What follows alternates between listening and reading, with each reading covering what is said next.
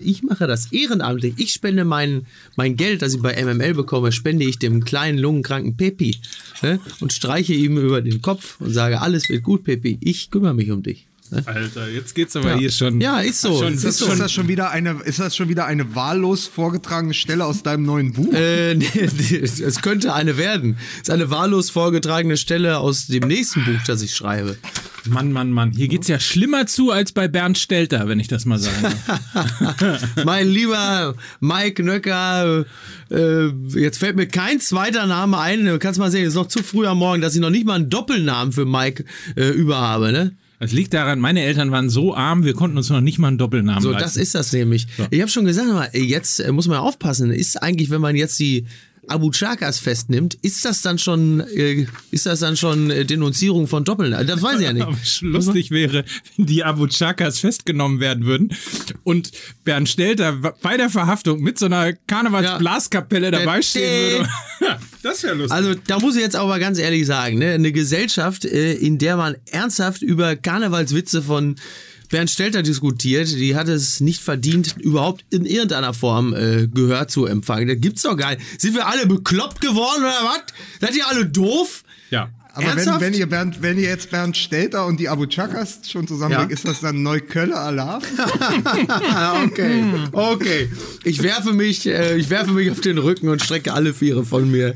Äh, wir können hier an der Stelle den Sack zumachen. Besser wird's nicht mehr. So. Äh, fantastisch. Und, und äh, immer wenn ich, an, wenn ich äh, an Bernd Stelter äh, und Karneval denke, denke ich auch an, Achtung, Deadly Class.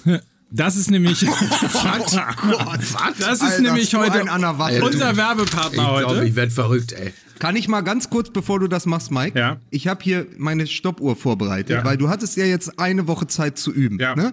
Ob du das diesmal hinkriegst, diesen, diesen Werbeblock unter eine Minute vorzutragen. Okay. Ich bin gespannt. Ich drücke jetzt auf den Knopf. Viel Spaß.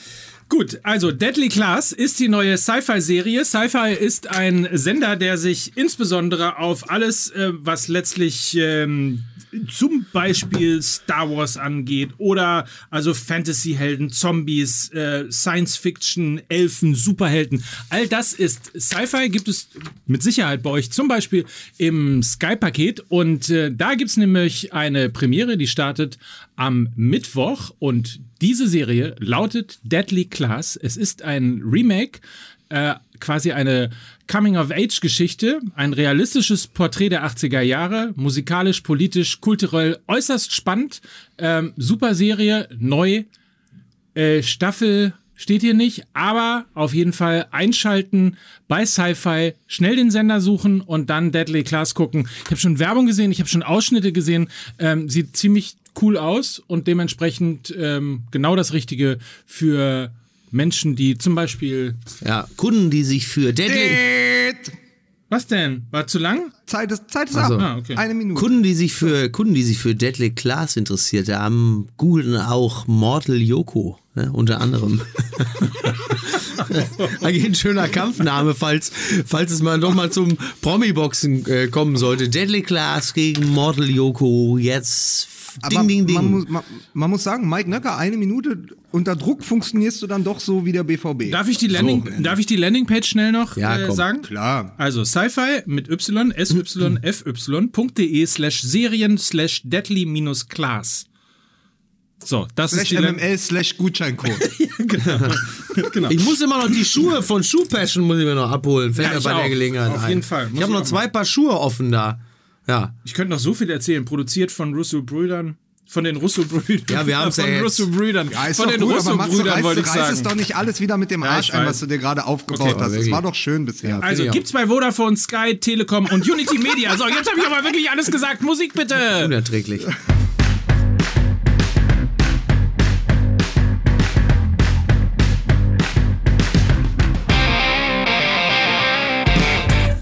Und damit herzlich willkommen. Hier ist die 26. Episode von Fußball MML, der Sky Podcast. Heute wieder mit Mickey Beisenherz, Ich grüße Sie auf das Herzlichste. mit Lukas Vogelsang. Schönen guten Morgen aus Mülheim an der Ruhr. Es ist fantastisches Wetter. Mein Name ist Mike Nöcker.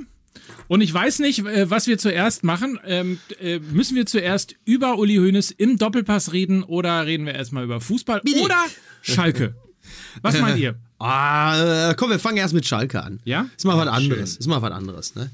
Also es ist ja mal wirklich mal ungewöhnlich, dass der FC Schalke halt auch so ein Stück weit äh, so im Chaos versinkt. Das ist, also dass der FC Schalke, das muss ich doch mal wirklich sagen, als wir damals mit MML angefangen haben, da hätten wir doch wirklich nicht gedacht, Nein. dass es so weit kommen sollte in der Bundesliga, dass selbst der FC Schalke plötzlich mal im Chaos versinkt. Ja. Ne? Aber so weit ist es gekommen. Sind wir wieder so Sind weit? wir wieder so weit. Ja. Ne? Ich finde, also das muss man jetzt gleich am Anfang gleich mal, muss man mal hart einsteigen. Ich finde es einfach toll bei der Planung von Clemens Tönnies, wenn er sagt, pass mal auf, Heidel, das macht jetzt alles auch irgendwo keinen Sinn mehr. Wen holen wir denn jetzt? Wer ist der kommende, wer ist der kommende starke Mann, wenn es um vernünftiges Wirtschaften und Kaderplanung geht? Ja. Wen kann man denn da holen? Ja. Ne? Also hier jetzt auf Platz 15 rumdümpeln mit Heidel, das macht ja keinen Sinn mehr. Wen holen wir denn da? Wer ist denn auf dem Markt? Ja, super Idee!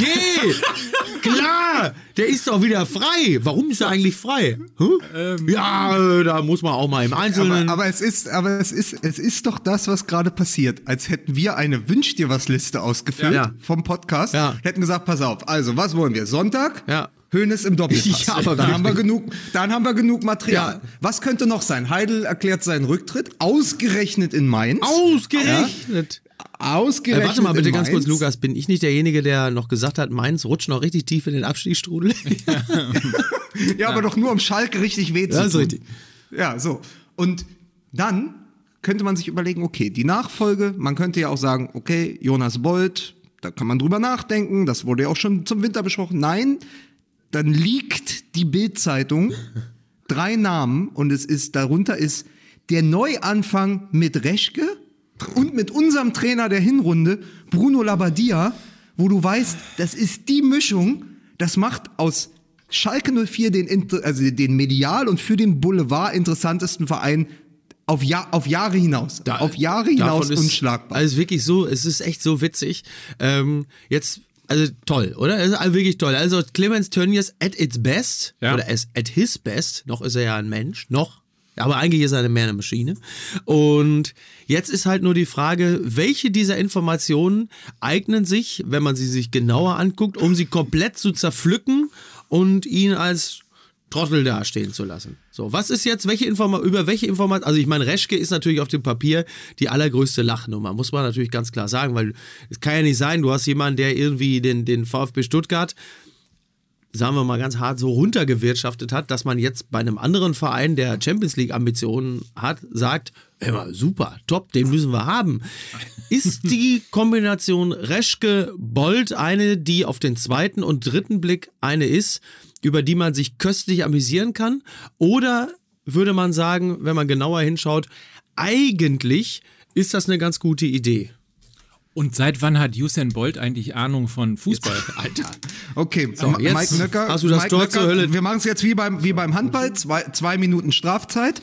ähm, so, Mike hat die Bluse der Pamela geöffnet. Jetzt sind wirklich, jetzt sind wirklich alle Gags möglich. Aber ich Pamela habe ich hab Ewing. gedacht, also auf, nur einfach auf dem Papier, sprich auf dem einzigen Papier, was ich mir morgens angucke, nämlich die, die, die Bildzeitung hinter Plastik bei meinem Kiosk. Ja. Auf dem Papier denkst du natürlich gut. Absurder wäre es nur, wenn Tönnies gesagt hätte, pass auf, wir holen, wir holen Horst Held zurück. Ja. Und der bringt noch Taifun Korkut als Trainer mit. Und den Kind, den, der, der passt auch noch bei uns in den Aufsichtsrat. Das wäre das Einzige, wo man gesagt hätte, das wäre noch absurder. Auf den zweiten Blick kann man aber natürlich sagen, wenn man das Rad zurücktritt vor, zurückdreht vor der äh, Zeit von Reschke bei, beim VfB Stuttgart, wo er, wo er ja quasi in the line of fire war, also sich wirklich exponiert hingestellt, wäre nicht eine Doppelspitze auf einem aufstrebenden Sportdirektor oder einem, einem Manager, wie, wie es Bolt sein kann, zusammen mit Reschke nicht doch eine ganz gute Lösung, um dann eben diese, all diese Expertise sich letztendlich ja aus Leverkusen und dann Bayern heranzuholen, weil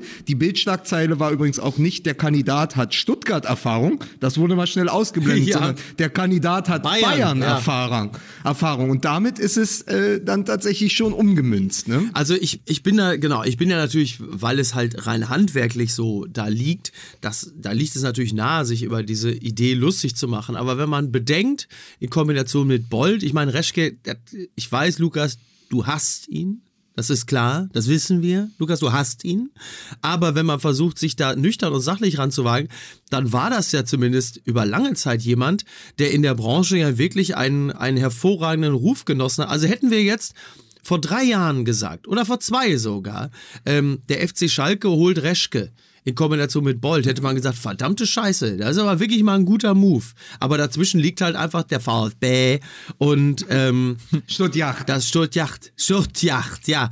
Äh, das, das ist natürlich jetzt ein ganz schöner Downer, aber in, in dieser anderen Situation, in der er sich dann befindet mit Bolt, könnte das doch durchaus etwas sein, was tatsächlich vielleicht gar keine so schlechte Idee ist. Ich meine, der Mann verfügt ja offensichtlich über gute Kontakte, über eine Menge Erfahrung und äh, jetzt würde ich die Erfahrung VfB Stuttgart mit einschließen. Also jemand, der eine solche Situation wie beim VfB Stuttgart hinter sich hat, wird ja, wenn er nicht total doof ist, ja auch ein paar Erfahrungswerte daraus mitgenommen haben, die ihn beim FC Schalke, so Gott will, äh, die ihn davor bewahren, dieselben Fehler wiederzumachen oder der womöglich auch noch ein paar Lehren daraus gezogen hat.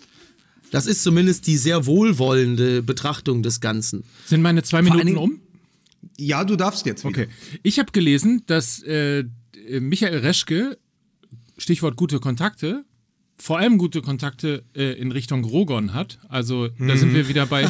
bei Kai Feldhaus, der schon, der schon vorher, der, der, der, liebe, der liebe Kollege Kai Feldhaus hatte ja schon, bevor die Meldung raus war, gesagt, warte, warte, so, so im Sinne von, lass mich mal raten, da wird jetzt irgend so ein Abgehalfterter geholt, der hervorragende Kontakte zu Rogon hat und dann kommt er äh, und bringt uns noch irgendeinen anderen komischen Trainer mit. Man muss sagen, da hat äh, Kai Feldhaus wirklich ein gutes Gespür bewiesen. Er kennt, er kennt diesen Verein. Er kennt ne? diesen Verein, Er, er er ist ja- leidet, seit, er Ja. leidet Ja. seit 40 Jahren, er kennt diesen Ja, Verein. er ist, er ist Schalke-Fan, also er ist quasi, was die Mentalität äh, angeht, gleichzusetzen mit diesem blassen Typen bei Da Vinci Code, der sich selber immer geißelt. So in etwa. Damit man so ein grobes Gespür dafür hat, wo, wozu dieser Mann bereit ist. Aber vor allen Dingen, vor allen Dingen weil, in, in, wenn wir die Kontakte von Reschke nehmen in Richtung Rogon, wie Mike richtig, haben wir auch noch mit, mit, äh, mit Jonas Bold auch noch jemand, über den die Bild-Zeitung schrieb, das habe ich nochmal nachgeguckt, am 7.12.2018, noch gar nicht so lange her, verhalf Bold Beratern zu Millionenprovision. Spiegelbericht belastet Leverkusen-Manager. Eigentlich doch genau der Richtige für Schalke. Ja, oder? Ja. Dafür gab es den Gazprom Award in Gold. Ja, aber es ist, es ist tatsächlich so, dass er aufgrund, also die Geschichte muss man kurz erklären. Er hat, äh, Leverkusen hat, äh, also das hat Enthüllungsplattform äh, Wiki, äh, Football Leaks rausgebracht. Ähm, Leverkusen hatte um den äh, Torwart äh, Lukas Fabianski mitgeboten und sich dann zurückgezogen, weswegen dessen Ablöse in die Höhe geschossen Ah. war. Und das wiederum half einer äh, Spieleragentur. Ja. Und ähm, das sind, aber ist es, ist es nicht viel interessanter, dass der Reflex nach Heidel ist, wir gucken uns um, was macht Reschke, wir gucken uns um, was macht Bolt und wir holen Labadia. Ist das nicht letztendlich die Werkselfisierung von Schalke 04, was dann passiert? Wenn du dir letztendlich auf dem, auf dem, auf dem Abstellgleis von äh, Bayer Leverkusen äh, und beim VfL Wolfsburg bedient und wenn mich nicht alles täuscht, ist Labadia doch auch mal Trainer in Leverkusen gewesen, oder? Ja, natürlich ist er das gewesen. Und Ja. es war ja, äh, bevor er zum HSV kam, ja, ne? Ja, obwohl, obwohl, Moment, wir haben ja letzte Mal die Trainerliste von Leverkusen vorgelesen, äh, beziehungsweise von, von ein paar anderen Vereinen. Bei, bei Labadia kann man natürlich bei fast jedem Verein sagen, war er da nicht schon mal. Und liegt wahrscheinlich richtig. Aber es ist trotzdem, dass man schon davon ausgehen muss, Clemens Tönnies hat einfach mal geguckt, okay, bei wem läuft so ganz okay? Naja, Wolfsburg, Leverkusen, daran orientieren wir uns jetzt. Und ich weiß nicht, ob das der richtige Weg von Schalke 04 sein kann. Übrigens, wenn ihr euch dran erinnert, äh, zwei Sachen, wenn ihr euch dran erinnert. In einer der allerersten Folgen äh, von Fußball MML habe ich mal die Geschichte erzählt, dass jemand, äh, genau, dass Martin Kind gesagt hat, er kennt keinen Spielerberater, äh, der mehr, er kennt keinen Sportmanager, also keinen Fußballmanager, äh, der Kontakte zu mehr als zwei Spielerberatern hat. Ja, stimmt, ja. Außer, ich weiß, so ungefähr war das Zitat. Ja. Außer Schmatke. Schmatke, ja. Was natürlich in diesem Zusammenhang wiederum ganz interessant ist, wenn man sieht, wie gut es beim VfL Wolfsburg äh, mittlerweile läuft. Ja. Ähm, und wer da Sportdirektor ist. Ja. Das nur am Rande. Und dann wollte ich noch mal fragen, Football Leagues, äh, ist, ist das nicht äh, diese von diesem kriminellen Hacker illegal erwor erworbene Datenbank an Verträgen, für die sich der Spiegel immer abfeiern lässt? Das ist richtig. Ja, Ja. okay. Wollte ich, nur, wollte ich nur ganz kurz. Ja, und unter anderem der Kollege Raphael Buschmann. Ja. ja. Ich Der übrigens kein, übrigens kein Trainer ist.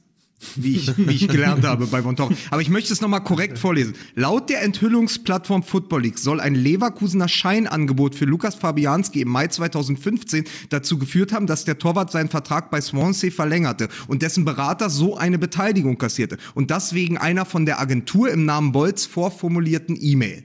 Das war die große Headline vor drei Monaten.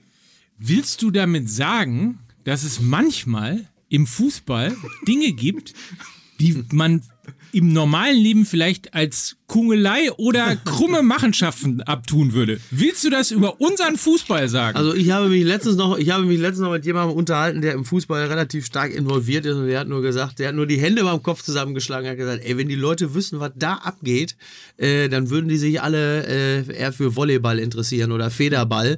Ähm, da könntest du wirklich nicht mehr guten Gewissens hinschauen und ich äh, habe nicht eine Sekunde daran gezweifelt, dass er zu 100% recht hat. Da, da gibt es die, es hat mir mal ein Jugendtrainer von Hertha BSC über einen ehemaligen Trainer von Hertha BSC erzählt, dass er zudem nach oben in, in nee, dass er nach dem Training in die Kabine bestellt wurde er sollte über Jugendspieler etwas erzählen. Er hat mir erzählt, der, der stand dann nackt vor mir und hat sich während des Gespräches zehn Minuten lang mit Nivea-Creme eingerieben. Hat sich aber auch nicht angezogen, so hat nur damit klar gemacht, wer hier der Chef Wer hat das gemacht? Ist. Wer? Ein, ein, ein Jugendtrainer von Hertha BSC hat mir das mal erzählt über einen Ex-Trainer von Hertha BSC, der, der ihn zum Rapport bestellt hat und er sollte über Jugendspieler erzählen, wer dann nun das Zeug hätte, bei Hertha in der, in der Ja. ersten Mannschaft Fuß zu fassen. Und dieser Trainer wollte ihm nur zeigen, wer hier quasi nicht die Hosen anhat, Ja. aber wer der Chef ist und hat sich einfach nicht angezogen in der Kabine, sondern hat sich die ganze Zeit nur mit Nivea-Creme eingerieben, bis er überall, bis so, er geil. überall Und jetzt pflanzen wir Bilder in den Kopf Geile, unserer geile, Zuhörer. geile Dominanz, geile ich fand die Dominanzgeste. Ich fand die Geschichte, ja, aber ich fand die Geschichte so klar, weil dann klar war, guck mal, ich bestell dich hierher, das ist meine Kabine, Ja. Ja. Und ich habe nicht mal den Respekt vor dir, mir was anzuziehen, sondern Ja. ich, ich öle mich jetzt hier auch noch vor dir ein. Also das ist auch die Bundesliga. Mike, äh, Mike, sollen wir Lukas verraten, wie wir hier in der Butze sitzen? Du weißt ja nicht, was Mike mit unserem Showpraktikanten die ganze Zeit macht, ne? Und das, und das seit ungefähr ich acht Folgen. öle ihn Seit ein. ungefähr acht Folgen. So, also ich muss sagen, Mike ist für seine knapp 70 richtig gut in Form, muss ich ganz klar sagen. Top, also top in Form, wirklich. Also das ist ja hier, ist ja diese OMR-Aufzeichnungsbutze, gilt ja jetzt schon als die schönste Herrensauna äh, Hamburgs. Ja. Ja, aber das weißt du ja alles nicht, Lukas, weil du da in Mülheim sitzt. Aber mit dem Cremen, da muss man auch ein bisschen fair sein, weil Markus Babbel damals sich ja sehr frisch das Hertha-Tattoo hat äh, auf den Arm machen lassen. Und äh, das muss man natürlich dann, wenn man, wenn das frisch gestochen ist, muss man immer viel nachölen, sonst gibt's Entzündungen und dann, und da muss, finde ich das jetzt auch ein bisschen unfair. Guck mal, ich, ich, ich, möcht, ich möchte aber an dieser Stelle, weil ich mich ja tatsächlich äh, vorbereitet habe, ähm, möchte ich nochmal einhaken bei der Geschichte mit Heidel. Die Doppelspitze Reschke-Bold wäre natürlich neben allem Jux eine gute Lösung auf dem Papier. Man fragt sich dann nur, warum Heidel, und das ist dann wieder Tönnies Problem, nicht schon lange einen, einen, muss ja nicht Jonas Bolt selbst sein, aber eine Art von Bolt an seiner Seite hatte. Wir haben vor Monaten, erinnert euch, als wir über die Krise von Schalke 04 gesprochen haben, haben wir es mit dem BVB verglichen haben gesagt, guck mal, da sitzt Zorg und man merkt, es läuft nicht in der Saison mit Bosch und Stöger. Dann holt man sich von außen Sammer dazu und nach innen, um eine bessere Bindung auch zur Mannschaft zu haben, Sebastian Kehl. Wieso ist Heidel da ganz alleine bei einem bei einem Club, der in der Champions League spielt. Das kann ja eigentlich nicht sein. Und letztendlich war ja die Personalie Bolt nichts anderes als ein Hilferuf von Heidel schon, glaube ich, im November oder Dezember. Nur wurde ihm der Wunsch nicht erfüllt. Und dann, als es Tönnies, und das ist auch wieder so eine Geschichte, das kann auch nur Clemens Tönnies, als Tönnies dann den Namen publik gemacht hat, Jonas Bolt, klang es nicht mehr wie eine Idee von Heidel, sondern es schwächte die Person. Heidel. Indem er sagte, hier, wir holen vielleicht noch jemanden dazu. Aber nicht so im Sinne von, ach, das hat der Heidel gefordert, sondern, na, wir überlegen, weißt du, so wie, wie jetzt, ähm, wie jetzt Lehmann bei, bei Baum. Das hat ja Baums, äh, Baums Position auch nicht gestärkt. Ja, in der Öffentlichkeit. Ja. Das, das heißt, es, Heidel war schon demontiert durch seine eigene Idee, sich Hilfe dazu zu holen. Deswegen glaube ich, und das ist auch durch die, durch das, durch die Anforderungen im modernen Fußball und dem, was auch ein, ein Champions League-Teilnehmer oder eine Mannschaft, die im oberen Drittel der Bundesliga mitspielt, haben muss, du musst einfach diese Aufgaben auf mehreren Schultern verteilen. Würde man doch in jedem Unternehmen auch machen. Und wenn man, wo du das jetzt gerade erzählst, wenn man sich das äh, so überlegt, dass auf der einen Seite Schalke ja so sehr auch damit spielt, äh, dass sie äh, Traditionsverein sind und so weiter und so fort. So richtig viele ehemalige Helden, Schalker Helden, sind in den Verein gar nicht, gar nicht großartig integriert. Ich weiß, dass Ja. äh, Gerald Asamoah ist, glaube ich, Manager der U23. Ja.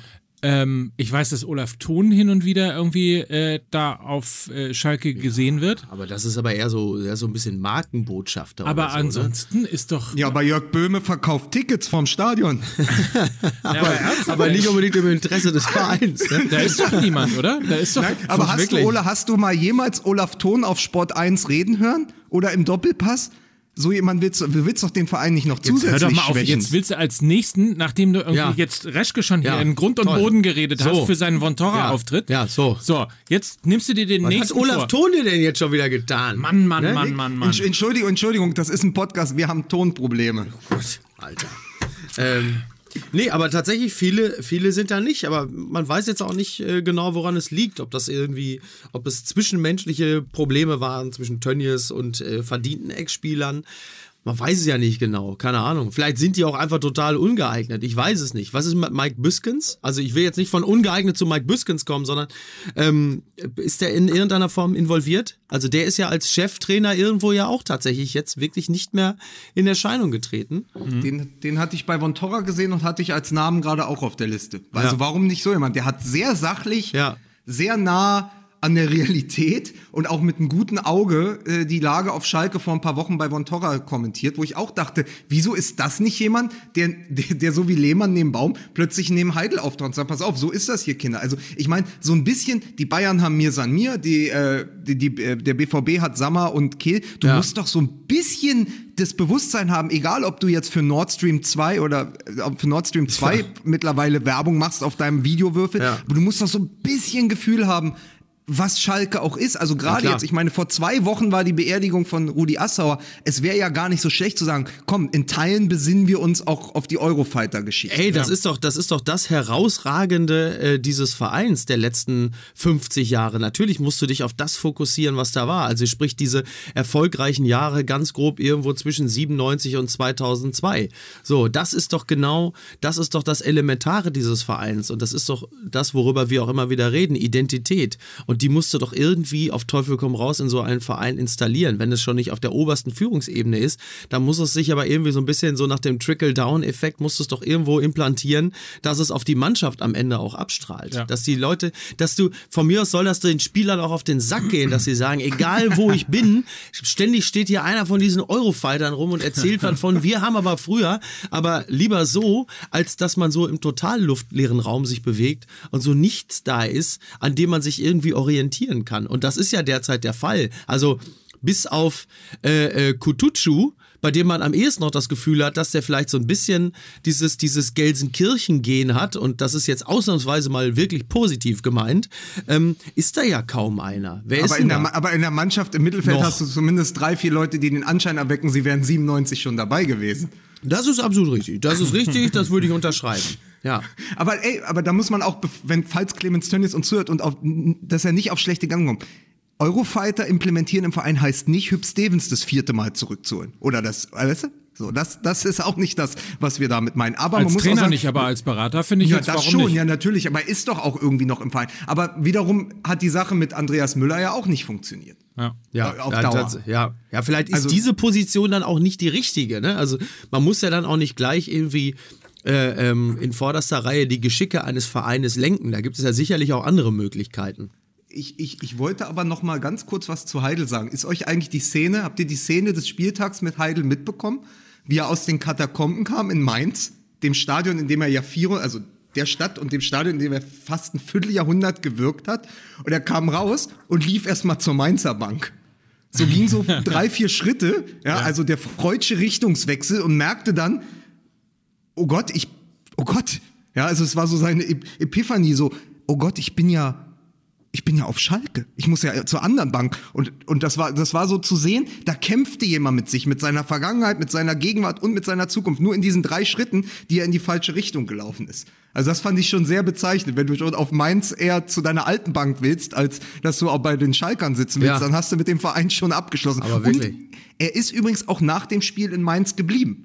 Während die Mannschaft und Tedesco alleine zurückgefahren sind. Ah, okay. Nach- nach du, vielleicht macht er demnächst so eine Rangnick-artige, also das wäre jetzt eigentlich der Fall, hätte es der Fall sein müssen, dass er so eine Rangnick-artige, äh, äh, so einen Gang zur Kurve macht und winkt und so. Es hätte nur sein können, dass natürlich niemand irgendwie zurückwinkt, aber ähm, Nur äh, dafür stand, dafür stand die Mannschaft ja äh, devot, devot vor der Tribüne und hat sich 15 Minuten lang beschimpfen lassen. Ja, das ist ja wirklich auch so eine absolute Schwachsinnsgeste. Das hatte unser Freund Olli Wurm ja auch nochmal äh, moniert, beziehungsweise ich glaube Philipp Köster von der Elf Freunde Köster auch. war das von- genau, ja. und Olli Wurm hat ihm beigepflichtet und äh, an dieser Stelle würde ich, würde ich ebenfalls ergänzend sagen, was für eine absolute Schwachsinnsgeste. Ich persönlich finde es, auch wenn ich weiß, dass es zur, zur Fanpflege gehört, ja immer schon reichlich dämlich, äh, mich als Spieler jetzt irgendwie minutenlang an den Zaun zu stellen und mit den Fans Dinge zu diskutieren, die es nicht zu diskutieren gibt. Weil diese, diese sachliche Analyse einer individuellen oder kollektiven Fehlleistung wird ja nicht am Zaun betrieben. Ähm, das ist ja dann in dem Fall ja eher, hat ja was von Teeren und Federn, als dass man sagt, ja, wir arbeiten das jetzt Ganze, das Ganze jetzt mal auf. Und sich da in die Ecke zu stellen und von Fans dann irgendwie minutenlang beschimpfen zu lassen, muss man auch ehrlicherweise fragen, was soll das bringen? Nix. Ich, ha- ich, ha- ich hatte euch noch eine, eine Sache mitgebracht. Ähm, tatsächlich ist es das Gute, dass ich die alten Ausgaben des Kicker nicht wegschmeiße, sondern hier lager. Und Ja, mir ist nämlich noch ein Hoch auf den Messi. Ja. ne? Ja, pass auf. Es Ja. ist, Die äh, einen es sammeln den Playboy, Lukas Vogelsang den Kicker. Aber mir ist gestern bei dieser Heidel-Geschichte etwas eingefallen, dass vor nicht mal zwei Wochen, am 14. Februar, Ja. eine Headline war im Kicker, Ja. wo ich aufgehorcht habe und die jetzt nochmal interessant wird für Schalke 04. Am 14. Februar titelte der Kicker 100% Heidel. Auch Di Santo und Geist sind weg. Das heißt, auf Schalke besitzen nun alle Profis einen mit dem aktuellen Manager ausgehandelten Vertrag. Das heißt, Schalke 04 ist 100%ig eine Heidel-Mannschaft und Heidel geht. Und das ist das Erbe von, für Schalke 04. Das ist ja auch interessant. Ja? Also ist sozusagen jemand drei Jahre lang so intensiv wirkt, alles nach seinem Gusto gestalten kann, dann sagt, die Bilanz stimmt nicht, ich werde dafür kritisiert, ich hau jetzt ab. Und dann ist das das, womit der Verein arbeiten muss. Ich fand das ganz interessant, weil vor zwei Wochen das ja auch noch so wirkte, als wenn Heidel erstmal da ist und er es jetzt geschafft hat, diesen Verein so umzustrukturieren, dass er damit arbeiten kann. Und jetzt geht er und hinterlässt halt diese Mannschaft. Wobei Heidel ja jetzt äh, ja kein Verpisser ist in dem Sinne.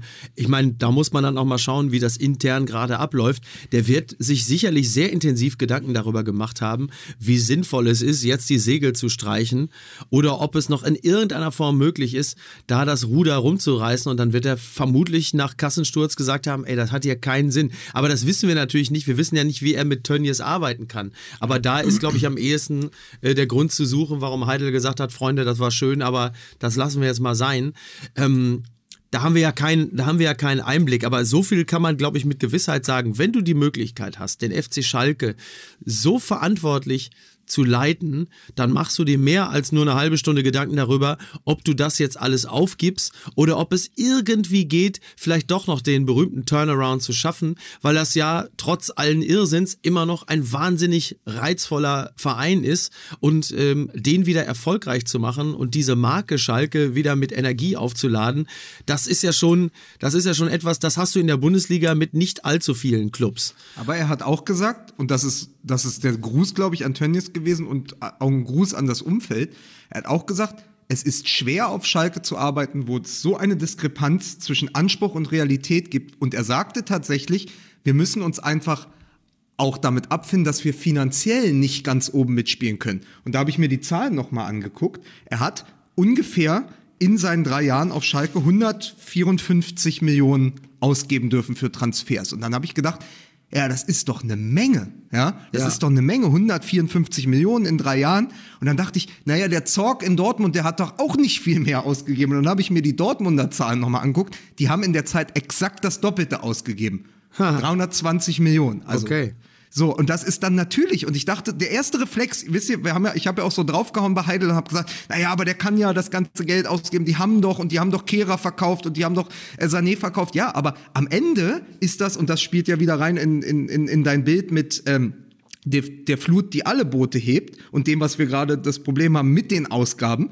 Wenn Schalke in drei Jahren 150 Millionen ausgeben kann, als Champions League-Anwärter sind das nur 50 Millionen im Jahr. Und das ist nicht im Moment nicht mal mehr ein Topspieler. Und vielleicht hat Heidel sogar recht gehabt. Also wenn ich sehe, dass die Transferbilanz von Zorg ist, 480 Millionen eingenommen, ja, 320 ausgegeben, dann ist das eben das Doppelte von Schalke und dann hast du am Ende wahrscheinlich auch einfach mehr Erfolg. Vielleicht hat Christian Heidel auch recht, vielleicht geht nicht mehr bei Schalke im Moment als am Ende vielleicht, jetzt sind sie 14. aber am Ende vielleicht irgendwas zwischen siebter und neunter Platz zu werden im Moment, weil das Ja, ist ja auch aber- seine Bilanz. Genau, aber das, das, das hatten wir ja in äh, vor zwei oder drei Folgen ja auch schon mal geklärt oder versucht zu klären, dass halt Schalke ein bisschen das Problem hat, dass die in der letzten Saison überperformt haben und in dieser Saison underperformed. Also sprich, bei dem Münzwurf war in der letzten Saison lief es immer für Schalke, in dieser Saison läuft es immer gegen Schalke.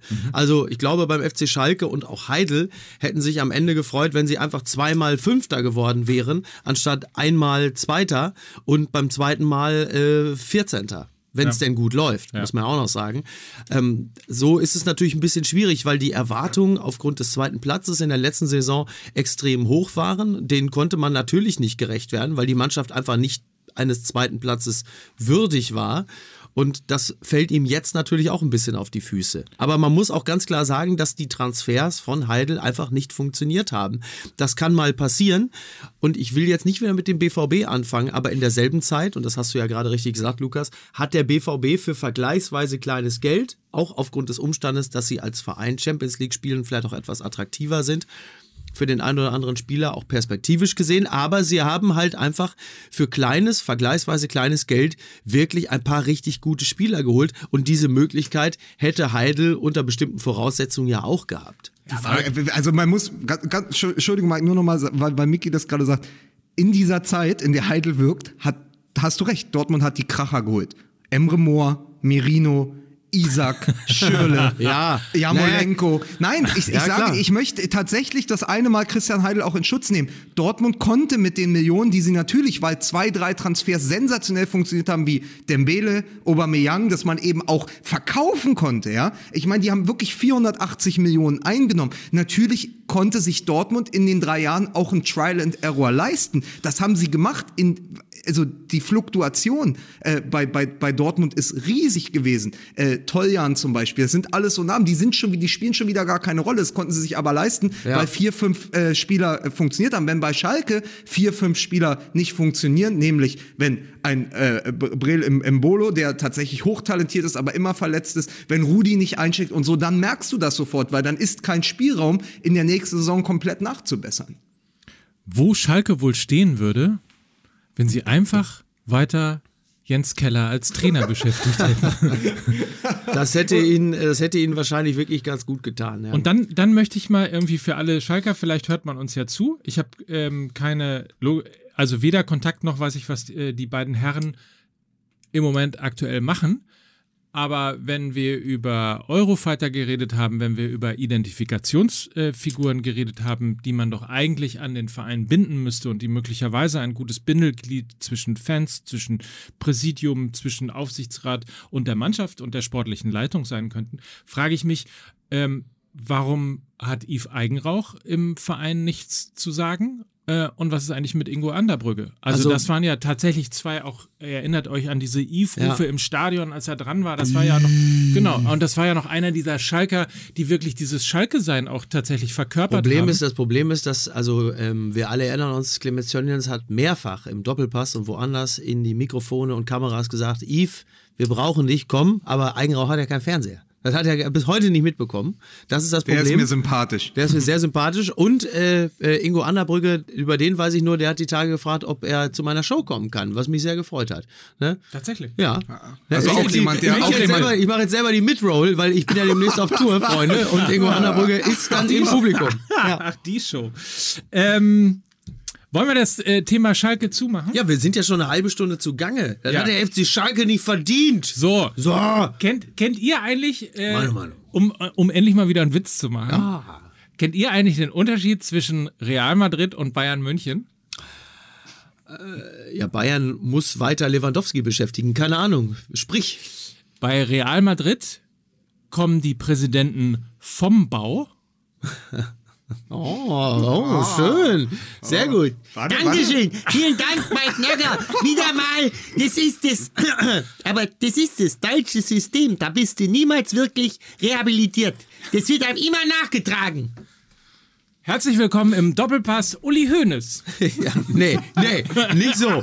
Ich, du machst mich nicht, ich werde hier nicht vermatze Knob, das sage ich dir. Das lasse ich mit mir nicht machen. Da kommen mir nämlich gleich die Fragen. Sag mal, und was würde Franz Beckenbauer denn dazu sagen? Und was würde denn eigentlich Dieter Bohlen dazu sagen, obwohl er mit Fußball nichts zu tun hat? Ich, übrigens habe ich ja, bevor wir ähm, für alle äh, geneigten Hörer da draußen, Ja. wer, wer Lust hat, ein bisschen mehr als diesen Podcast zu hören, folgt uns auf Instagram. Ich habe zum Beispiel eine kleine Live-Show, Nackend? Performance, nackend, eine Live-Performance gemacht vom Parkplatz. Ja. Also ich habe mein Auto geparkt und bin dann hier ins Studio Also, also unfassbar live, spannend, ja, ey. Dafür muss ich auf jeden Fall mir einen Instagram-Account zulegen, alle. Wirklich. Und habe währenddessen gefragt, Ja, worüber wir denn äh, sprechen sollen. Ja. Und äh, da ist äh, unter anderem tatsächlich äh, vorgeschlagen worden, dass wir dringend was hat der über- Pöbel geantwortet? über den äh, Chelsea-Torwart reden müssen. Ja, Kepa. Ja? Ja, meine Perle hatte gestern noch gesagt, die hatte sich erst die ganze Zeit, die ganze Zeit aufgeregt und sagte, wie doof sind denn die Kommentatoren, dass sie das Wort Keeper nicht vernünftig aussprechen können. Wirklich. Ähm, bis sie dann irgendwann Keeper. merkte, ah nee, der heißt Kepa. Okay, verstehe. Ja. Ja. Man ist ja so schnell dabei, sich über Keeper, Kommentatoren Keeper, aufzuregen. Keeper, Keeper. Ja. So lustig. Ja. oder Wahnsinn, Ja. ne? Also das ist. Und Ja. ich wurde gefragt, was Mario Basler dazu sagen würde. Ich Nein, heute keine. Nein, Guck mal, vergiss ist doch. Karneval hier. Da kann man doch, es. No way. No way. So weit, so weit ist es noch nicht. Nein. Nein? Nein. Nein, Das mache ich nicht. Das mache ich nicht. So.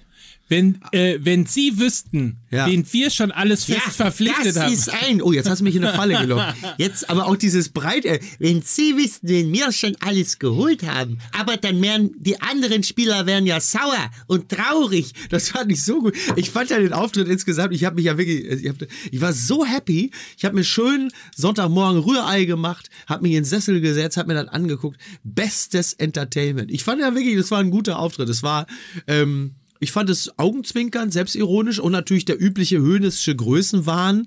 Aber das ist ja, das ist ja normal. Ich meine, diese ganze Bundesliga-Saison so zu behandeln, als wäre es einfach so ein 34 Spieltage während des Abschiedsspiel für Ribery und Wir, wir geben gerne, geben wir die Meisterschaft ab, damit die verdienten Spieler einen schönen Abgang haben. wo du sagst, nee, nee, Uli, also das hat auch schon noch ein bisschen mit den anderen zu tun. Das ist jetzt nicht eure private Abschiedszeremonie, aber das finde ich so geil. Ich fand das, ich fand das wahnsinnig komisch alles. Ganz und, toll. Und ich bleibe dabei. Ähm, äh, das ist Kalkül. Ich glaube, das hängt auch damit zusammen, dass wir endlich wieder alle sagen wieder, nie war die Bundesliga so spannend wie in Ja. diesem Jahr und so weiter und so fort. Im Moment gerade findet die Prüfung beim Kartellamt statt. Das heißt, die DFL bereitet die Ausschreibung für den neuen TV-Vertrag vor. Ja. Ähm, das geht bis ins Frühjahr im nächsten Jahr. Ich, ich glaube, das ist komplett Kalkül total kühl. Äh, Durch, durch, durchkomponiert, die ganze Ja. Bundesliga-Saison. so, mit den ja, weil du jetzt zum ersten Mal wieder das Gefühl hast, okay, das ist ja vielleicht doch ein ganz spannendes Produkt. Ja, ja. Äh, vielleicht kann man da doch, also es geht um viel Geld ja auch. Ja. Äh, der Vertrag, erinnert Ja. euch daran, in England wurde, äh, wurde weniger eingenommen Ja. ähm, zum ersten Mal seit, seit eigentlich immer. Ja. Ähm, also es geht natürlich um viel Geld, es geht um Kalkül. Und Naja, also glaube, letzten Endes muss man natürlich sagen, äh, speziell im Fußball ist natürlich jedem jede Schweinerei zuzutrauen. Selbstverständlich. Das Problem ist bei der ganzen Sache nur, ähm, dass, glaube ich, äh, alleine die Gier dafür sorgen würde, dass man sich äh, uneinig ist und nicht in einer konzertierten Aktion es wirklich schaffen würde, sich auf einen Bundesliga-Verlauf zu einigen. Das ist ja das, was du, glaube ich, andeuten möchtest. Und dass der Fußball generell von so vielen Zufälligkeiten und Unwägbarkeiten abhängt, dass du es einfach nie hinbekommen würdest, über 34 Spieltage hinweg eine Bundesliga-Saison so zu komponieren, so zu inszenieren, dass am Ende auch das dabei rauskommt, was du dir vorgestellt hast. Also das halte ich für sehr unwahrscheinlich. das nicht, aber. Aber ich glaube schon, wenn jetzt die siebte Meisterschaft anstehen würde, mit äh, 27 Punkten Vorsprung schon an Weihnachten, Ja. ähm, Ja, klar. Also d- das mag, das mag irgendwie im Hinterstübchen bei Uli Hoeneß so, so ein Gefühl sein, so Machen wir das jetzt in diesem Jahr, geben wir das Geld wirklich aus oder lassen wir es gut sein? Aber dann musst du auch noch sagen, dann hast du ja auch noch andere Vereine, die ihrerseits ja trotzdem nicht mitspielen und dann immer wieder verlieren. Wo man sagt, na, jetzt laden wir euch schon ein, bitte, jetzt werd's auch Meister, ihr Arschlöcher. Und jetzt macht's das nicht, jetzt verlieren sie gegen Augsburg. Oder, das gibt's ja überhaupt nicht. So. Ähm, da müssen die anderen natürlich dann auch mitspielen. Also so ein Verein wie Gladbach, der jetzt ein bisschen auf Tuchfühlung war, mit der Meisterschaft sogar. Wir haben ja schon alle mit dem 34. Spieltag geliebäugelt, das Endspiel um die Schale. Die sind schon mal raus, am Ende bleibt Dortmund. Ähm, ja, Mai. Also, das ist aber klassische, ist aber klassische Verschwörungstheorie, ne? Wem Ja. nutzt es? Ich Wem habe mein, nutzt es? ich, ich hab meinen Aluhut jetzt wieder abgesetzt. Wir können jetzt wieder über. Alles klar, gut. So, aber Lukas wollte was sagen, entschuldige. Aber jede Mannschaft oder viele entscheidende Mannschaften für ein Spektakel Bundesliga spielen ja tatsächlich auch die ihnen zugedachte Rolle. Über Schalke haben wir schon gesprochen, der Chaos-Club, der immer, immer auch für, ein- für einen Joke und einen Ausfall gut ist. Leverkusen spielt wieder die Mannschaft, die im entscheidenden Moment dann eben nicht beim Spitzenreiter gewinnt, weil sie sich dann doch nicht mehr einmischen können im Meisterschafts- oder Champions League-Rennen. Also die wankelmütige Diva, hochtalentiert. Äh, Gladbach hat weitestgehend das gespielt, was man von ihnen erwartet. Also vielleicht stimmt das einfach, was, was Mike Nöcker sagt. Die Bayern sind wieder das Imperium, die versuchen zurückzuschlagen. Also ich finde das gar nicht so schlecht. Die Bundesliga spielt ja auch gerade ihre eigenen Klischees aus, die sie immer interessant gemacht hat. Das stimmt. Genau. Schalke. Und dann, und dann gibt es halt so ein paar Überraschungen noch dazu, irgendwie, die, die, die sich einfach durch harte Arbeit hochgearbeitet haben. Stichwort Eintracht Frankfurt.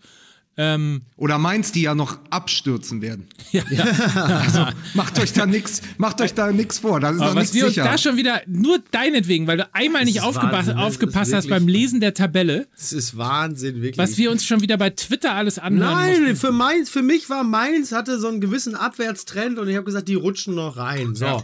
Und was passiert natürlich wie immer?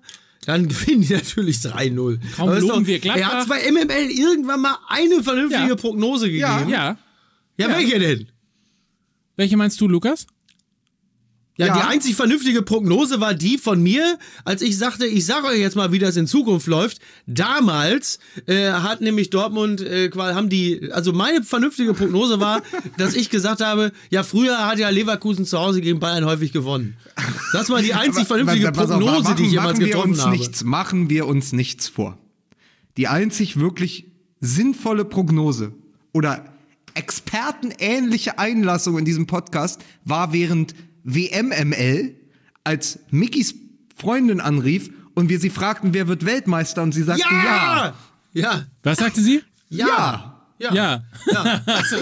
Und so, ich finde, ich finde, Ja, da ja. hätten wir, das hätten wir als Blaupause nehmen müssen. Ja. Ja. Pass auf. Wer, wer wird dieses Jahr Meister? Ja. Ja. Ja. So, ja, und reicht wer doch. wollte Ich das mein, dann- bestreiten? Wer wollte Ja. das Das ist, doch bestreiten? Kon das ist doch Konsens. Also, Ja. Aber Eine Sache übrigens, was das Thema Doppelpass und Uli Hoeneß angeht, würde ich gerne nochmal loswerden. Ich Bitte. wünschte, ich wünschte bei, und ich sage gleich dazu, es trifft viele Vereine bei dem, äh, was ich jetzt sage. Ich wünschte, ein Fußballverein hätte ein bisschen mehr Gelassenheit und würde nicht so angestochen reagieren auf die Kritik von Didi Hamann an Robert Lewandowski. Imagine there's no heaven. Weil, weil erstens, vielleicht hat er ja gar nicht so Unrecht, weil er ja kritisiert hat die Einstellung, das Gemecker und so weiter und so fort. Und zweitens, selbst wenn er kein Recht hat, hat er immer noch irgendwie die Meinung, die sollte er auch irgendwie vertreten dürfen. Und es wäre halt irgendwie ganz schön, wenn insbesondere ähm, Menschen, die in der Öffentlichkeit stehen, Vereinsführungen wie zum Beispiel Uli Hoeneß, das auch mal in einer Zeit, in der äh, Hate Speech und sich gegenseitiges Anpöbeln in den sozialen Netzwerken en vogue ist, Ja. sich einfach mal irgendwie daraus ein Beispiel nimmt und versucht mal mit einem anderen Trend voranzugehen, sondern sich einfach irgendwie äh, quasi vernünftig mit dieser mit dieser ähm, Kritik auseinanderzusetzen oder sie einfach ins Leere laufen zu Ja, lassen. aber das ist das Schöne bei Uli Hoeneß, weil du weißt ja, Ich habe keinen Computer. Ich schreibe auch keine E-Mails. Ich habe immer noch ein Faxgerät.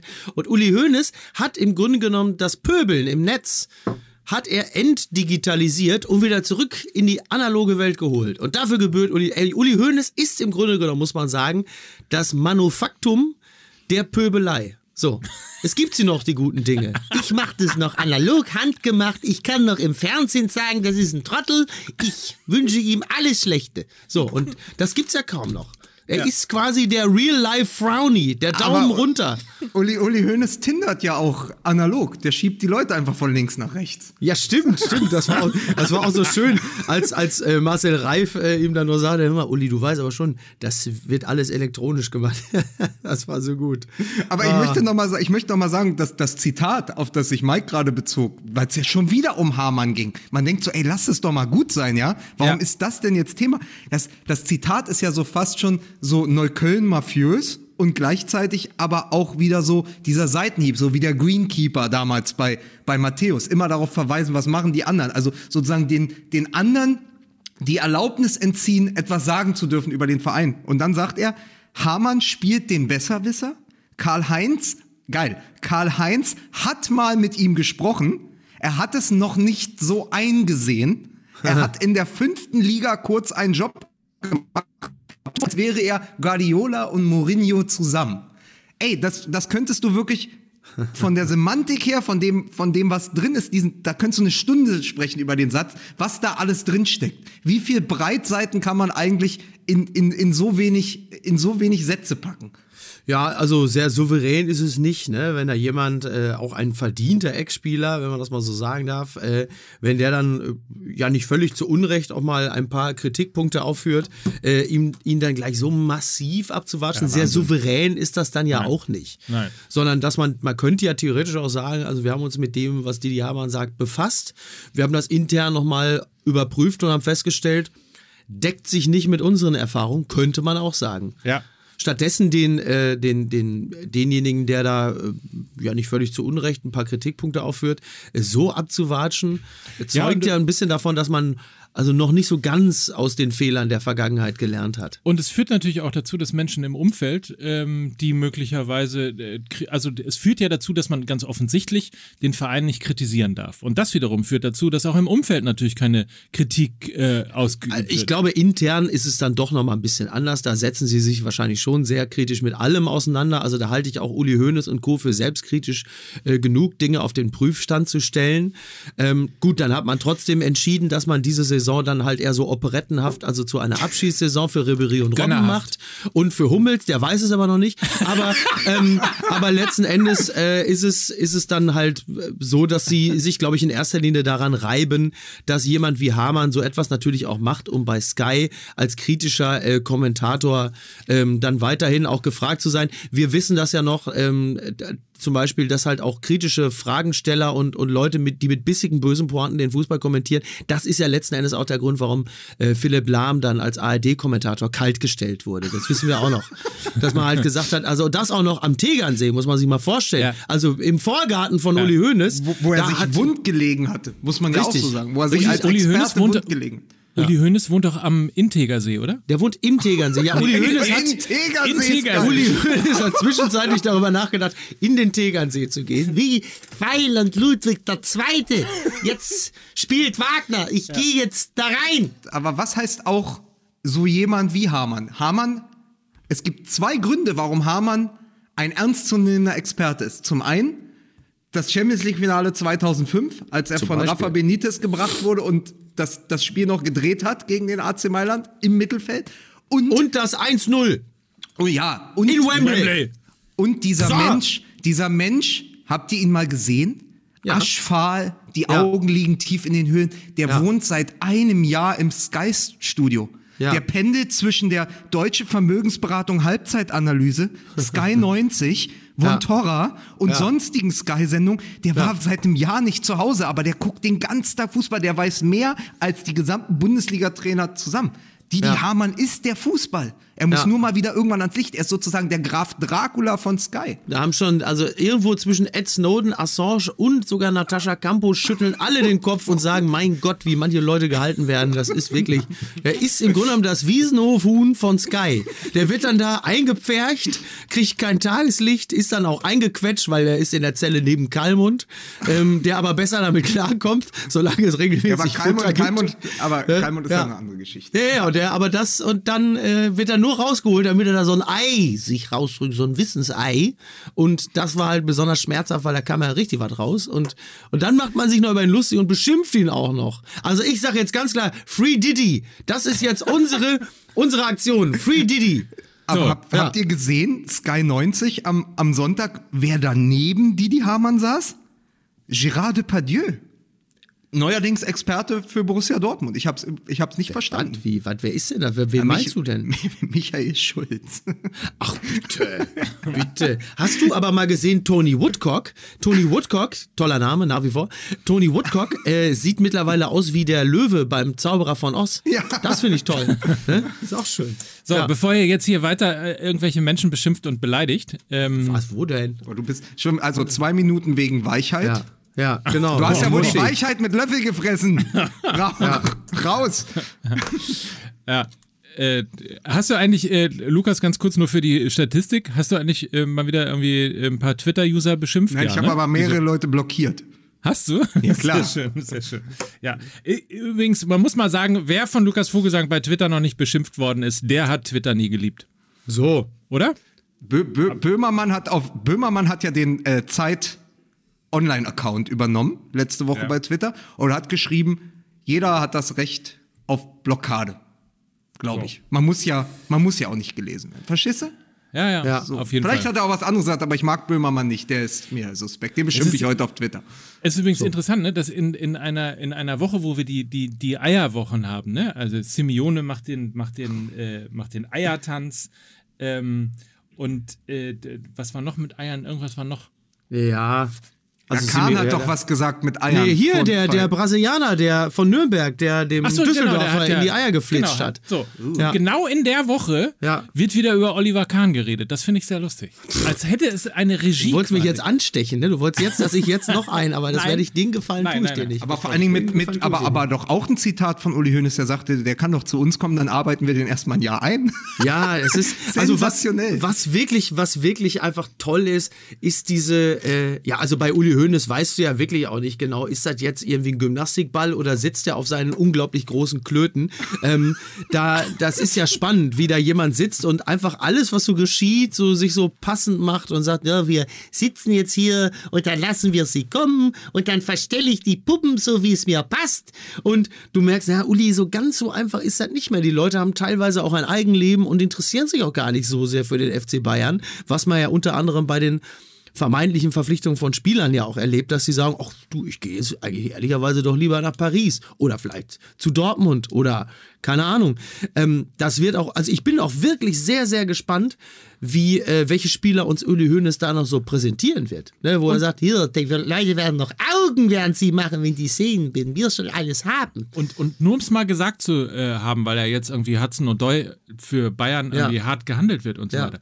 Ich gebe mal nur zu bedenken, dass der FC Bayern keine wirkliche äh, Expertise hat, ein Ausbildungsverein zu sein, äh, der in der Lage ist, ein, ein 18-jähriges Monstertalent, das irgendwie aber kaum gespielt hat in der Premier Ja. League, tatsächlich auszubilden und es dann am Ende zu einem Dembele oder was auch immer zu machen. Ja. Also nur um es mal gesagt zu sein, es Ja. ist, so, ist so einfach jetzt herzugehen äh, und zu sagen, ähm, wir, wir machen das jetzt wie der BVB, Ja. äh, kostet zwar irgendwie das Vierfache mittlerweile, Ja. aber egal, wir machen es trotzdem, damit es auch so aussieht, als würden wir irgendwie Top-Talente Ja. auch äh, zum, zum FC Bayern holen.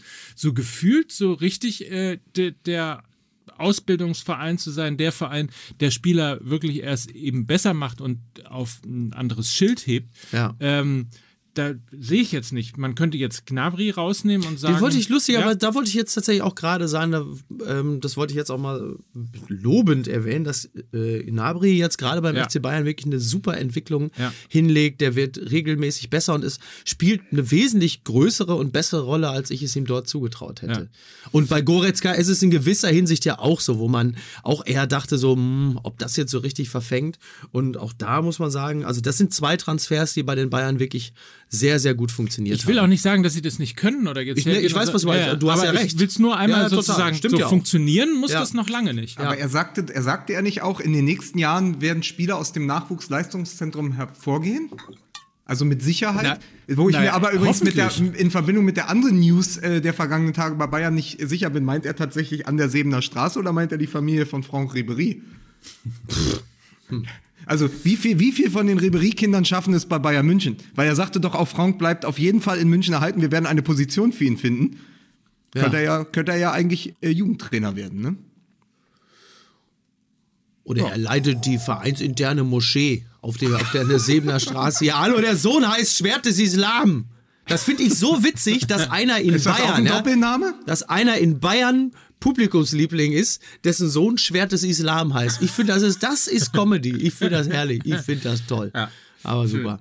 Ja. Jetzt, wer, wer von euch ähm, hat sich, Ich. denn, wer hat sich denn tatsächlich äh, oder hat es denn geschafft zeitlich, ihr seid ja beide immer sehr busy, ähm, sich das Topspiel anzugucken? Bayer Leverkusen gegen Borussia Dortmund. Habt ihr es Ja, natürlich. komplett Ich hab's gesehen? gesehen. Okay, pass auf, zehn Minuten machen wir noch. Ich mache das jetzt heute wieder Keeper wie Keeper. Eigentlich müsste ich ja jetzt gehen. Müsste ja, ist jetzt gehen Quatsch. mit wir haben, ja, Verweis wir haben auf. ja, aber wir haben ja, du geh, wa- gehst du neuerdings nach 50 Minuten, machst du nicht mal Ja. mehr die Stunde voll für das Geld, was du bekommst? ja, du weißt ja, du weißt ja gar nicht, wie erfolgreich ich gerade bin. Also ich gehe jetzt demnächst sogar schon nach 30. So. ne? Aber was sagen wir denn über Keeper? Keeper, Keeper. Nee, wir wollten ja egal, das. Thema ist doch vorbei. Nein, ich wollte ja. nur sagen, ich würde ja normalerweise jetzt zeternd gehen, aber jetzt ist es umgekehrt. Heute werde ich rausgeschickt und bleibe aber ganz lange und sage, nee, äh, nee, ich habe ja noch richtig was zu sagen. Äh, nee, ich mach. Äh, Wir haben auch noch, Micky, ich Ja. möchte dich enttäuschen, aber ich habe Ja. die, ich hab die Uhr ja im Blick, die läuft ja seit, Ja. die läuft ja durch seit Mikes äh, Werbeblock. Ähm, Ja. Wir haben jetzt äh, gerade 50 Minuten. Wir Nein, es sind 54, es sind 54, 54, 30. So, Lukas, jetzt reicht's. So, also BVB. Hier in Mülheim also, an der Ruhr gehen die Uhren anders. Ja, das 50 ist wohl richtig. Minuten. Wir haben jetzt hier noch 10 Minuten, dass ihr mir mal sagt, und wir fangen an mit dem Zitat von Didi Hamann, der gesagt hat, aus, Lewandowski. aus dem Sky-Knast, nee, der hat gesagt, die ersten 20 Minuten, 80% Ballbesitz von Ja. Bayer Leverkusen, das Ja. war die Taktik von Favre, das war so gewollt. Naja, also dann, also das finde ich aber sehr mutig, weil aus diesen äh, 80% Ballbesitz auch gut und gerne direkt mal zwei Tore entspringen können, wenn das die Taktik ist. Äh, I don't know. Aber was, also rein psychologisch, ich, ich fange jetzt mal mit dem Ergebnis an. Ich halte es rein psychologisch gesehen für eine sehr glückliche Fügung, dass der BVB sich sogar noch das 2 zu 3 gefangen hat. Denn ähm, du hast eine Situation hergestellt, die doch sehr stark erinnert hat an Hoffenheim und an Bremen. Und aus dieser Situation am Ende siegreich rauszugehen und zu wissen, okay, wir können uns hier dann danach auch noch stabilisieren, können sogar auch noch gut nach vorne spielen und ähm, gewinnen dieses Kackspiel auch mal wieder gegen einen starken Gegner. Ich hoffe, ich glaube und hoffe, wobei jetzt sind wir schon wieder bei Prognosen. Also ich bleibe bei diesem Spiel und sage, das ist psychologisch eine ganz wichtige Situation gewesen, die ähm, den Spielern jedem Einzelnen gezeigt hat, okay, du musst so ein Spiel dann nicht automatisch 3 zu 3 verlieren. Und ähm, von daher war das, war das, glaube ich, ein ganz entscheidendes Spiel äh, Richtung Meisterschaft. Ähm, nicht, weil, äh, also klar, Leverkusen ist ein sehr, sehr starker Gegner, aber es ging ja jetzt auch darum, so rein psychologisch das Ruder mal wieder rumzureißen und nicht immer wieder in dieselbe Situation zu verfallen. Was grundsätzlich einen durchaus immer noch ein bisschen mit Sorge erfüllen darf, ist halt die äh, Defensivleistung.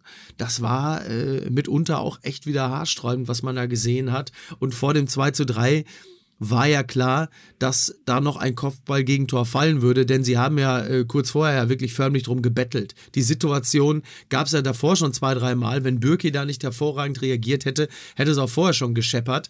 Ähm, das muss man irgendwie in den Griff kriegen. Aber jetzt, wo äh, Akanji wieder da ist, hoffe ich darauf, dass sich das alles ein wenig stabilisiert. Bei Sagadu ist es immer noch so, dass äh, die Momente zwischen, jetzt sind wir wieder bei Welt- und Kreisklasse, aber also da hält man schon dann und wann nochmal die Luft an und denkt so, hei, hei, hei, hei, hei. Ja, so ein bisschen, ja, entschuldige, Sagadu ist so ein bisschen, als hätte man Lucio mit dem frühen Kufur gekreuzt, ne? Oh, oh, oh, sehr schön, ja. Ja, ja, Tatsache. Ja. Ich glaube, dass der Sieg auch deshalb wichtig war, weil es extrem wichtig war für die Mannschaft, auch ohne Marco Reus gewinnen zu können. Also ein solches Spiel vor allen Dingen gegen Marco Reus äh, zu gewinnen. Also jetzt nicht gegen Nürnberg oder, ähm, gut, da haben sie nicht gewonnen, aber ich wollte das sozusagen, was die Vereine eingeht, äh, ein bisschen kategorisieren oder die Stärke, sondern es war eben Bayer, Bayer Leverkusen, das hochgelobte Bosch Bayer Leverkusen, möglicherweise irgendwie eine der drei besten Mannschaften, die es aktuell in der Bundesliga äh, dann doch gibt, was die Spielweise angeht. In glaub, insofern glaube ich, dass das relativ wichtig gewesen ist und in der Süddeutschen Zeitung wurde ja auch so ein bisschen ähm, der Moment des Abpfiffs beschrieben, der weniger ein großer Jubel war im Stadion, sondern eher als ein kollektives Seufzen beschrieben worden ist. Ähm, und ich glaube, das war es auch. Es ist die Riesenerleichterung gewesen. Und natürlich war aber, war sozusagen, das war der wichtigste Sieg für, für Bosch mit dem BVB. Weil er natürlich einen, ihnen einen riesen Gefallen getan hat, mit Ja. dieser Mannschaft zu kommen, mit dieser Taktik, wo ja jeder, der in, als Leverkusener ins Stadion kam, gedacht hat, scheiße, das läuft ja genau wie beim BVB. Wir haben eine ähnliche Bilanz. Ja, wir, wir können vorne alles kurz und klein schießen, aber hinten fangen wir uns mit dem ersten Angriff äh, das Sagadu-Tor, dann, gehen, dann schießen wir das 1-1 und kriegen postwendend das 2-1 durch Sancho. Also, sagen wir mal, dieselben Kinderkrankheiten, die er ja schon äh, beim BVB hatte, Bosch, ha, kriegt er ja auch nicht ausgemerzt jetzt bei Bayer Leverkusen. Deswegen war Bayer Leverkusen so so absurd es klingen mag nach diesem Spiel, aber der beste Aufbaugegner, den sich BV, der BVB wünschen konnte. Mit dieser Ja. Bosch-Taktik eben immer nach vorne zu spielen. Immer Ja, nach vorne zu spielen. Also Ich fürchte nur, ähm, dass es dann gegen Augsburg schon wieder etwas anders laufen wird, denn die äh, Haben ja Jens Lehmann. Ja, Röls, oh. Nein, also natürlich sind die völlig verunsichert und ich, äh, da kommen wir vielleicht noch gleich drauf mit zwei Sätzen, aber die werden sich natürlich auch das Dortmund-Spiel gegen Nürnberg angesehen haben und am ehesten, glaube ich, auch da ihre Taktik drauf ausrichten. Also ich glaube nicht, dass die Augsburger jetzt irgendwie äh, ähnlich wie Leverkusen äh, offensiv brillieren werden, sondern auch die werden eher zusehen, dass sie hinten dicht machen und haben ja dann auch bemerkt, dass der BVB ein bisschen, ein bisschen planlos agiert, wenn eine Mannschaft sich so weit hinten reinstellt. Und äh, ich wüsste jetzt auch gegen Augsburg nicht Da ist- sofort, da ist- wer da das Kopfballtor macht, wenn da jemand die Flanken reinschaufelt. Ich, ich, ich wollte gerade sagen, eigentlich müsste sich Favre in diesem Moment das eine Mal die letzte Woche der Bayern angucken und sagen, was der Kovac da macht mit dem Personal, ist Ja. pragmatisches Meistercoaching. genau. Also einfach ja. zu gucken gegen eine Mannschaft wie Hertha BSC, die sich, die unangenehm zu spielen ist äh, für die Top-Teams, die sich hinten reinstellen kann, die mit einer Fünferkette kommt, aber kontern kann, wie spiele ich gegen die? Ich mache selbst dicht und warte auf die eine Chance. Vielleicht ist es dann eben der Faktor Sagadu, der auch der Türöffner war gegen Leverkusen, dass man am Ende sagt, na, der macht dann das eine Tor. Aber ich glaube, für, für den BVB wird es darauf ankommen, gegen Top-Teams wie die Bayern. Also ich sage, das Spiel in München ist leichter für den BVB als das Spiel in Augsburg.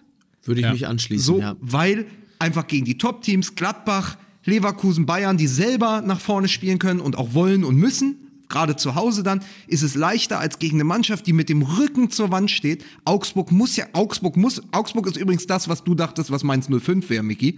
Ja, Ja. die Mannschaft, von der man mal denkt, habe ich ja schon mal gesagt, die Zehnter ist, aber jetzt am Ende wirklich unten drin steht. Das heißt, es wird unglaublich schwierig und man muss sehen, und ich glaube, dass das tatsächlich ist, auch weil der ganze, das war ja die Woche des Irrsinns, war ja, waren ja die Hinspiele. Erinnert euch an das Spiel in Leverkusen, wo sie es plötzlich gedreht haben mit einem entfesselten Reus und Sancho und dann dieses 4-3 mit Pacos Tor in der 96. Minute, der Freischuss gegen Augsburg. Da fing das ja an. Da wurde der Spirit geboren des neuen BVB in dieser Saison. Und ich glaube, es kommt darauf an, dass Favre es als Trainer jetzt schafft, diesen Spirit in Richtung Meisterschaft zu verwalten und eben nicht mit Hurra-Fußball in Augsburg sich dann zwei Tore fängt, sondern zu gucken, vielleicht coacht er das zu einem 1-0.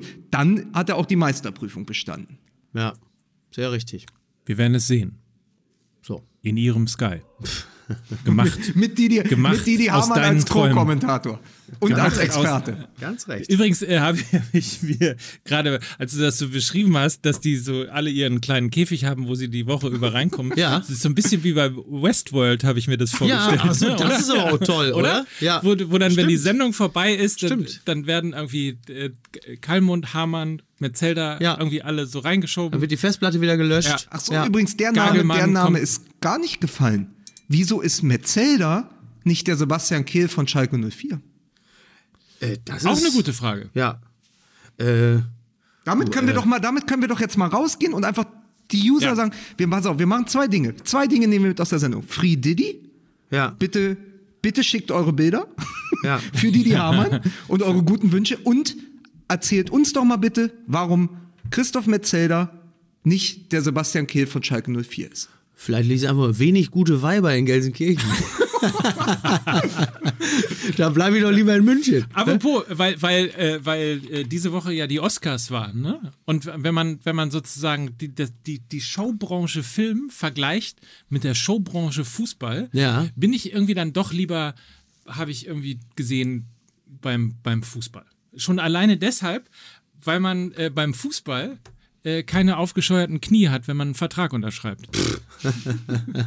aber, man, aber man muss Das einem Coach, aber man, muss, aber, man muss, aber man muss seinem Vorgesetzten dabei zugucken, wie er sich zehn Minuten die Eier einölt. Ja, so. Das ist, das ist richtig. So, darf ich jetzt gehen? ja, darfst ja. du. Da, ganz kurze Frage, nur noch, das will ich noch wissen, weil ich habe, das muss ich noch eben erfragen.